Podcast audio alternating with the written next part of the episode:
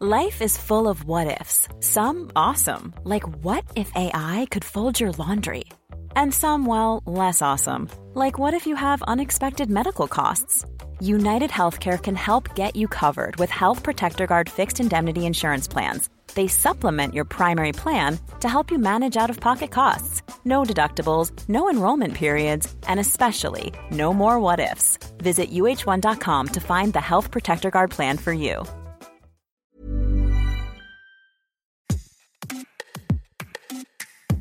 Bienvenue dans Minute Papillon, le podcast de la rédaction de 20 minutes. Je suis Anne-Laetitia Béraud et à l'occasion de la Saint-Valentin, nous vous proposons une série consacrée au plaisir sous toutes ses formes. Rendez-vous sur votre appli de podcast préféré, qui sait, Apple, Spotify et sur 20minutes.fr pour les articles et les vidéos. Deuxième épisode de cette série podcast 20 minutes de plaisir. Pourquoi les drogues nous procurent-elles du plaisir? Pour en parler, Laurent Carilla, professeur de psychiatrie spécialisé dans l'addictologie à l'hôpital Paul Brousse à Villejuif. Il enseigne à l'université Paris-Saclay.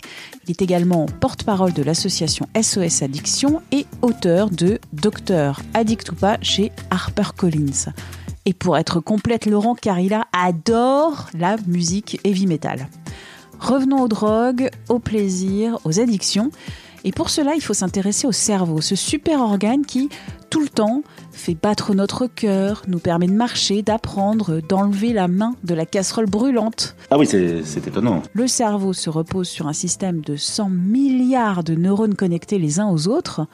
Et pour se parler, les neurones utilisent des messages électriques ou chimiques, des neurotransmetteurs qui se fixent sur des récepteurs. Bref, le cerveau, il est au centre de tout.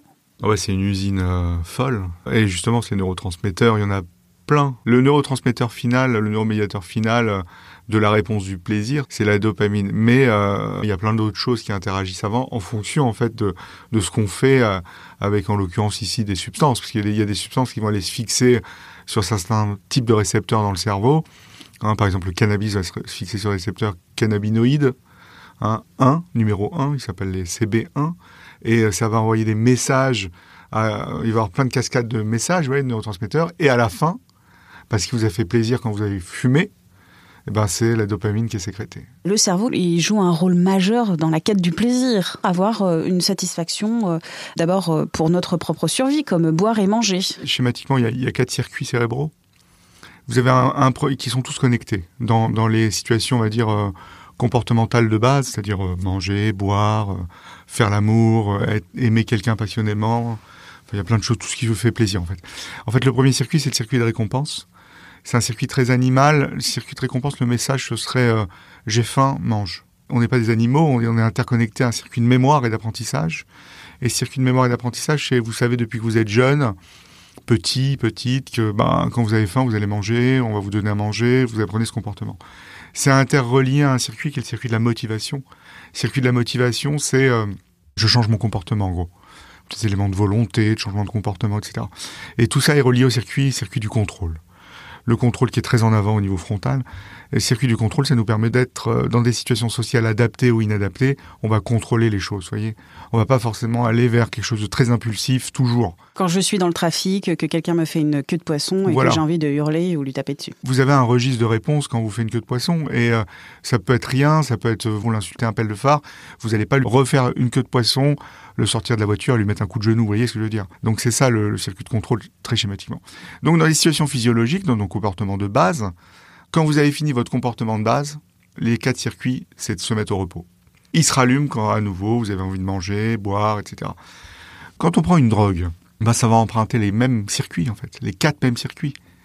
Alors la récompense, la mémoire, la motivation et le contrôle. Vous voyez, vous fumez une fois un joint de cannabis, ça allume ces circuits-là, et si c'est qu'une fois, bah, ça, va s'éteindre. Mais le cerveau, lui, qu'est-ce qu'il enregistre? Il enregistre que ce que vous avez consommé, ça fait du bien. Ça m'a procuré du plaisir. Voilà, vous avez eu du plaisir. donc le cerveau, il enregistre ça dans le circuit de mémoire et, d'apprentissage. ça veut dire que quand vous allez répéter la consommation, vous allez devenir dépendant. Lui, le cerveau, il s'en fout en fait de, que vous soyez dépendant. Les circuits vont se désynchroniser en fait quand vous êtes dépendant. C'est-à-dire qu'il va y avoir d'un côté récompense mémoire, motivation isolée, contrôle isolé. Ce qui veut dire, au niveau comportemental, À chaque fois que vous allez consommer un produit, le cerveau, c'est que de la récompense. Que de la libération de dopamine. C'est le feu d'artifice. Ouais, mais c'est un feu d'artifice qui est biaisé en fait. Parce que c'est plus du vrai plaisir. Et il n'y a plus de motivation, puisqu'il est isolé le circuit. Et il n'y a plus de contrôle, donc vous ne vous contrôlez plus. Et on rentre dans un phénomène de consommation addictive. On va revenir sur l'addiction qui est une maladie, on va le rappeler. Il y a une récompense, mais après il y a un manque. Et ce manque nourrit une volonté de reprendre, de revenir, de reconsommer. L'addiction, c'est même la perte de la liberté de s'abstenir. En fait, il n'y a plus de récompense. On court après la récompense, malgré la punition qu'on va avoir, en fait. Et cette punition, elle, est liée, entre guillemets, hein, au manque, elle est liée à la souffrance induite par euh, la maladie, elle est liée à ces envies irrépressibles de consommer. Ces envies irrépressibles de consommer, c'est horrible. C'est du renforcement négatif hein, sur le plan cérébral. Ça veut dire quoi? Ça veut dire que pour ne pas souffrir, vous allez consommer. Alors que si on prend la base du plaisir, qui est un peu la thématique du podcast, c'est le renforcement positif, c'est tout ce qui vous fait plaisir, vous allez le recommencer. Et ce qui est euh, assez terrible ou injuste, c'est que tout le monde euh, ne devient pas addict. Tout le monde n'est pas euh, n'a pas la même sensibilité. Alors le, terme n'est pas forcément très juste, mais la même vulnérabilité. Vulnérabilité à ces drogues. Je vais consommer de la cocaïne. L'un ou l'autre, on n'aura pas la même envie après de reconsommer ce produit, cette substance, par exemple. Bon alors, faut pas donner envie. Faut pas donner envie aux gens de consommer, mais, de manière ponctuelle. Mais mais l'idée, c'est vrai, c'est ça, c'est que personne n'est égal devant une maladie, mais c'est valable pour toutes les maladies. L'hypertension artérielle, l'asthme, la dépression, euh, la, dépression euh, euh, la schizophrénie, le trouble bipolaire. et les addictions, c'est pareil, en fait. Il y a des risques, il y a des facteurs de risque. Et en fait, les grands facteurs de risque, c'est quoi? C'est notre développement personnel, c'est-à-dire notre puberté, comment on l'a fait, notre cerveau, comment il va maturer. Vous savez, le cerveau mature jusqu'à 20-25 ans. Il y a des différences entre les garçons et les filles. Ça, c'est l'élément central. Et ça va interagir avec un autre type de facteurs, les facteurs psychologiques, psychiatriques, tempéramentaux. Par exemple, est-ce que vous êtes plus déprimé? Est-ce que vous êtes hyperactif? Est-ce que vous êtes hypersensible? Est-ce que vous avez des troubles du sommeil? Vous voyez, tous ces éléments-là. Au niveau tempérament, est-ce que vous aimez la nouveauté ou au contraire, est-ce que vous détestez ça? Ça, c'est le deuxième grand type de facteur. Le troisième grand type de facteur, c'est le cerveau lui-même, c'est ce que vous disiez tous les neurones interconnectés, les échanges de neurotransmetteurs, la plasticité du cerveau qui va s'adapter aux situations. Troisième facteur. Quatrième facteur, facteur génétique, donc qui explique 40 à 70% du problème, donc ça explique pas tout. Mais ça, peut être énorme quand même. Ça peut être énorme, mais ça explique pas tout parce que en fait, il y a aussi cinquième facteur, l'environnement qui joue un rôle majeur dans l'addiction. Donc c'est quoi l'environnement? C'est le produit disponible, le comportement disponible, c'est euh, le stress environnemental, c'est euh, les copains, les copines, l'éducation, tous ces éléments-là. Et vous voyez, pour être addict, il faut que ces cinq facteurs soient déséquilibrés. Il n'y en a pas un qui explique plus que l'autre. Mais l'addiction, c'est une maladie de l'environnement. Vous, vous êtes médecin, donc vous rencontrez des personnes addictes. Petite parenthèse, on ne dit pas toxicomane. Ah non, s'il vous plaît. On ne dit pas toxicomane et on ne dit pas t'as pas de volonté d'arrêter. Les messages sont rappelés, on, ferme la parenthèse. Donc vous êtes euh, au contact de personnes qui sont addictes, qui sont malades. Comment on enclenche un changement de route un changement de, circuit parce que euh, on parle de, circuit euh, du cerveau. Déjà le premier pas pour enclencher un changement de vitesse et un changement de route. Il faut aller consulter quelqu'un, en tout cas un professionnel. Mais on va utiliser des stratégies qu'on appelle stratégies motivationnelles. On va redonner envie à la personne de changer son comportement. Et c'est la personne elle-même qui va être l'acteur de ce changement de comportement. On va évaluer une balance décisionnelle. C'est quoi une balance décisionnelle? La personne va peser les pour et les contre de sa consommation. Les pour et les contre de cet arrêt ou les pour et les contre de continuer la consommation. Vous voyez? Ça va faire des balances de choix. On va voir, on va travailler sur ces choix. On va aussi travailler sur des plans d'action sur les semaines. Qu'est-ce que je décide de faire cette semaine? Pas forcément lié aux substances. Euh, qu'est-ce que je, décide de faire euh, aujourd'hui? Euh, Qu'est-ce qui va me faire plaisir? Quelles sont les situations qui vont substituer mes envies de consommer? Ça, c'est vraiment des stratégies, vous voyez, de base théorique, on va dire très comportementale. Ce qui est un peu terrible en fait dans cette maladie, c'est qu'on peut avoir été addict à 20 ans, 25 ans à un produit, avoir été euh, sobre, alors ça c'est très anglo-saxon, mais le concept de sobriété abstinent, voilà, pendant 30 euh, ans. Et 30 ans après, à 50 ans, redevenir addict à ce produit. le cerveau n'a jamais oublié. Non, parce que vous non, le cerveau n'oublie pas, parce que tout est inscrit dans la case mémoire apprentissage. Il n'oublie pas. quand on est addict, comment est-ce que c'est possible d'avoir de nouveau un plaisir pour quelque chose de naturel, euh, simple, comme, je sais pas, le chocolat, le carré de chocolat noir euh, qu'on a pu euh, tant apprécier des années avant de prendre la cocaïne? En gros, schématiquement, avec la thérapie, les quatre circuits dont je vous ai parlé tout à l'heure, comme la motivation est seule et le contrôle est isolé, il n'y a que de la récompense et de la mémoire qui sont ensemble, l'idée de la thérapie globale, c'est de reconnecter les circuits. On utilise d'abord des stratégies motivationnelles pour booster la motivation à changer son comportement. On va en fonction des substances donner des médicaments. Il y a des médicaments de substitution aussi. Et, euh, dans l'autre étape du traitement, c'est-à-dire le maintien d'abstinence ou le maintien de l'arrêt de la consommation, on est euh, plutôt, euh, on va utiliser des stratégies de thérapie cognitive et comportementale où justement on va travailler sur ces pensées fausses qui induisent des comportements faux, on va travailler sur la gestion des envies de consommer, on va travailler aussi sur réacquérir un nouveau répertoire social et réacquérir du plaisir différemment. C'est ces stratégies-là qui, qui, vont aider un peu à substituer ce plaisir induit au départ par les, par les drogues, mais qui était que de la souffrance finalement. On court, parce que dans l'addiction, il n'y a plus de plaisir. Hein.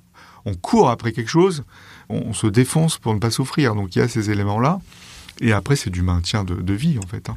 Donc les drogues, certes, nous, peuvent nous procurer du plaisir. De toute façon, toutes les drogues à la base procurent du plaisir. Sinon, vous les reconsommeriez pas. Ceux qui font un accident dès une première consommation, ça va être aversif pour eux. Ils vont dire, bah non, je consomme plus. C'est par exemple, on a des cas de consommateurs de cannabis ou de consommatrices de cannabis qui fument et hop, ils font un bad trip, hein, des hallucinations, de l'anxiété. Hop, ils disent, moi, je refume plus. Mais euh, globalement, vous prenez toutes les drogues, ça fait plaisir. Sinon, vous le referiez pas. Mais si vous avez de la vulnérabilité, vous tombez malade et vous êtes dans une maladie chronique on va donner un peu d'espoir. Dans votre livre, vous parlez des groupes de parole, des associations auxquelles on peut s'adresser. Bah, moi, c'est l'association SOS Addiction et on est plutôt dans le travail de sensibilisation, informer la population et prévenir un peu les risques, surtout chez les jeunes.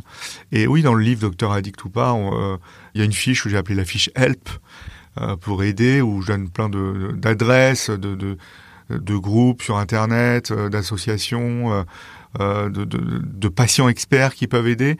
Et surtout, n'oubliez pas, votre médecin traitant est le premier acteur dans votre prise en charge. N'hésitez pas à aller le consulter pour qu'il vous aiguille au mieux vers des centres spécialisés en addictologie. Et même si les centres sont très saturés, on trouve toujours des solutions. Et quand on a une addiction, il faut traiter le problème d'addiction, mais il faut aussi traiter les racines du problème avec la psychothérapie. Merci de votre écoute. Retrouvez jour après jour un épisode de 20 minutes de plaisir, une série imaginée par Anne-Laetitia Béraud.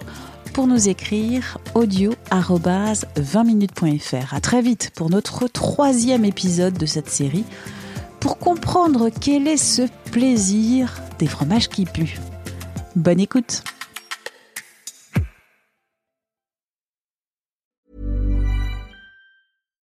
Hi, I'm Daniel, founder of Pretty Litter. Cats and cat owners deserve better than any old-fashioned litter. That's why I teamed up with scientists and veterinarians to create Pretty Litter. Its innovative crystal formula has superior odor control and weighs up to 80% less than clay litter. Pretty Litter even monitors health by changing colors to help detect early signs of potential illness. It's the world's smartest kitty litter. Go to prettylitter.com and use code ACAST for 20% off your first order and a free cat toy. Terms and conditions apply. See site for details.